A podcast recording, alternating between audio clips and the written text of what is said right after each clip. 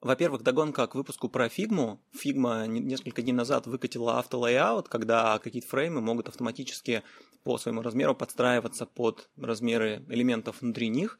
И это очень круто. Я как раз жаловался, что этого не хватает в фигме. Теперь можно делать кнопку, которая тянется э, по мере того, как в ней редактируешь текст. Вот. Ну и об одном из аспектов этого поговорим чуть позже, а сейчас пока еще догонка к предыдущему выпуску. В прошлом видео я говорил о произношении разных английских слов э, русскоговорящими людьми, когда они говорят по-русски. И э, призывал людей произносить слова в соответствии с транскрипцией, даже если у них при этом остается какое-то русское произношение. Ну и сначала я хотел бы вам еще всем предложить посмотреть видео э, по поводу того, насколько же английский язык действительно странный. Про то, насколько английский язык странный и насколько непоследовательно в нем звучат разные звуки, автор просто попробовал взять и прочитать небольшой текст так, как если бы все гласные буквы всегда звучали одинаково во всех словах. И получается такая каша, что в принципе невозможно разобрать, э, что он говорит. Обязательно послушайте, ссылка будет в описании. Из того, какие мне написали слова, я понял, что я недостаточно подчеркнул э, тот факт, что я говорю не об английском произношении в ситуации, когда ты говоришь по-английски в Англии с англичанином, а именно о произнесении разных английских слов, терминов, названий, программ и так далее в русской речи. Например, какое-нибудь слово audio, которое означает аудио, оно по-английски, конечно, произносится audio, но по-русски я не буду говорить audio, я буду говорить аудио, точно так же, как я говорю микро, а не micro, то есть я, конечно же, говорю Microsoft, а не Microsoft, и с ударением именно на soft, то есть произношу это как э, русское слово.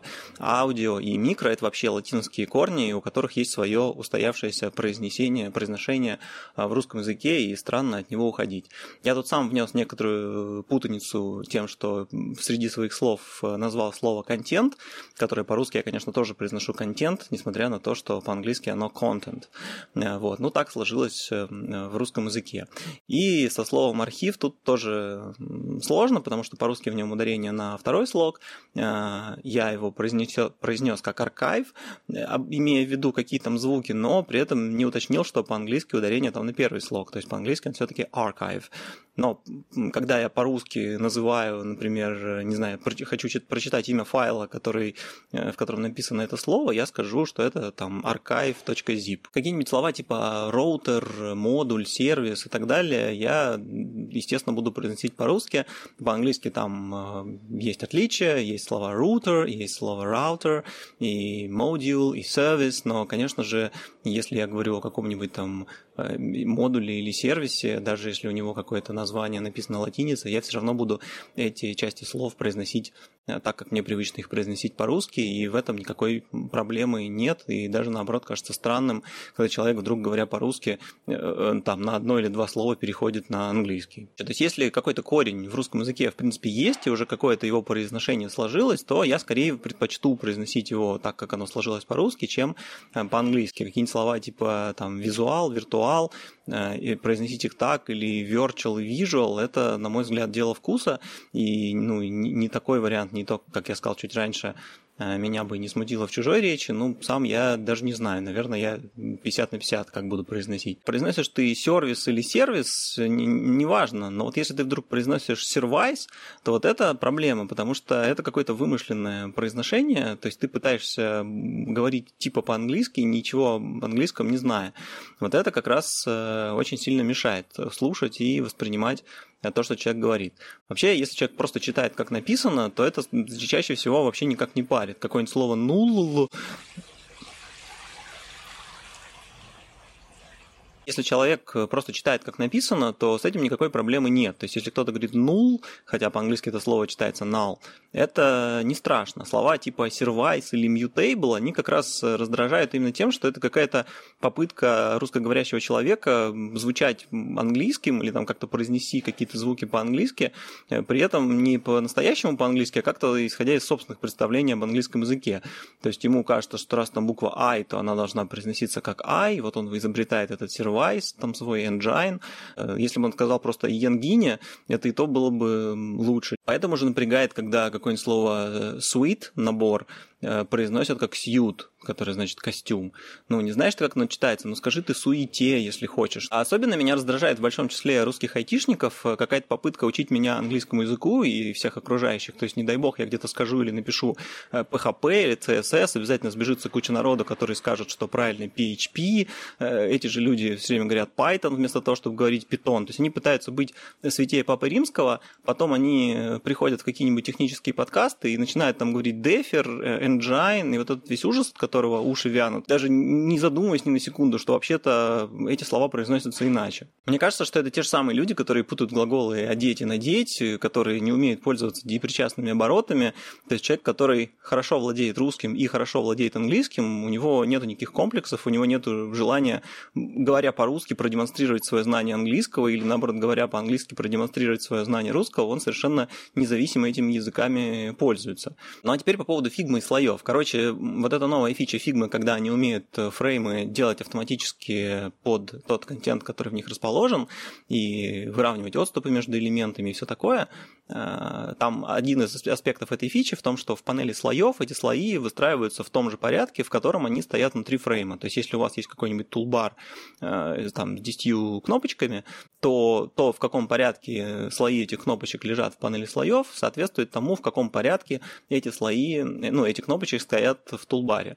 И вот э, некий продуктовый чувак из Фигмы написал твит о том, что люди, мол, не понимают, почему последовательность этих элементов в панели слоев обратная. Типа они идут снизу вверх, а не сверху вниз. И у него там большой тред, где он объясняет, почему так произошло.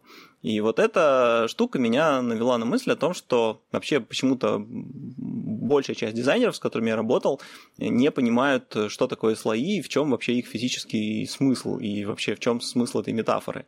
Э, то есть очень часто мне доставались от кого-то какие-нибудь макеты в фотошопе, в, котором, в которых слои шли э, сверху вниз. То есть у тебя, например, есть макет страницы, э, там есть какой-нибудь первый этаж, второй этаж, третий этаж, и вот они также сверху вниз идут в панели слоев. И это кажется логичным, пока ты не задумаешься над тем, что вообще такое слой. А слой это то, что лежит одно над другим. Вот если ты положишь на стол книжку, потом еще одну книжку, потом третью книжку, то эти книжки будут расположены снизу вверх, а не сверху вниз. И это и есть ровно то, что означают слои. Когда ты делаешь новый слой, конечно же, естественно, что он появится над предыдущим, а не под предыдущим.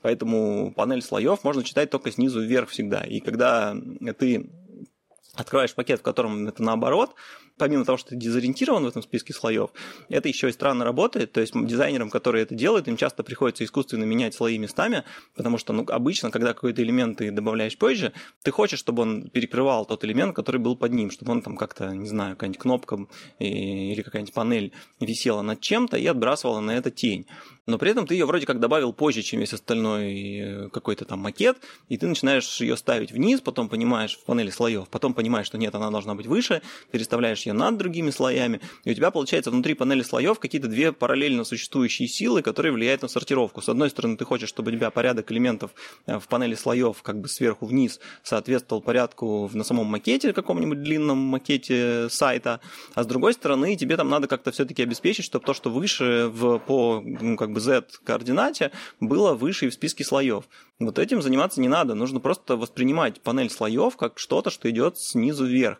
И тут я давно надеялся и ждал, и там даже, по-моему, когда писал в каких-то форумах адобевских, что им надо сделать, чтобы панели слоев, слои выравнивались по низу, а не поверху, чтобы люди прям видели, что это такая стопка вещей, которые сложены друг над другом.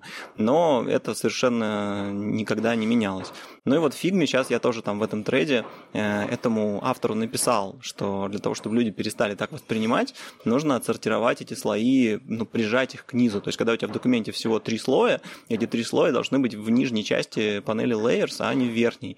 И тогда всем станет естественно, что они кладутся именно друг над другом, а не друг под другом. Простите за всякие левые шумы, которые вокруг. К сожалению, в Израиле по-другому не бывает. Здесь всегда стройка, всегда собаки, всегда все громко кричат. Звучат, и все это неизбежно тоже в какой-то части попадает и в ваши уши. Э, до встречи в следующем выпуске. Этот, видимо, получился коротеньким. Э, всех целую, обнимаю. Колокольчик, подписочка, лайки, все дела. Это как бы вы сами знаете, что делать. Но не забудьте, помимо этого, если вы еще не перешли на фигму, обязательно на нее перейти и правильно пользоваться слоями и новыми фичами.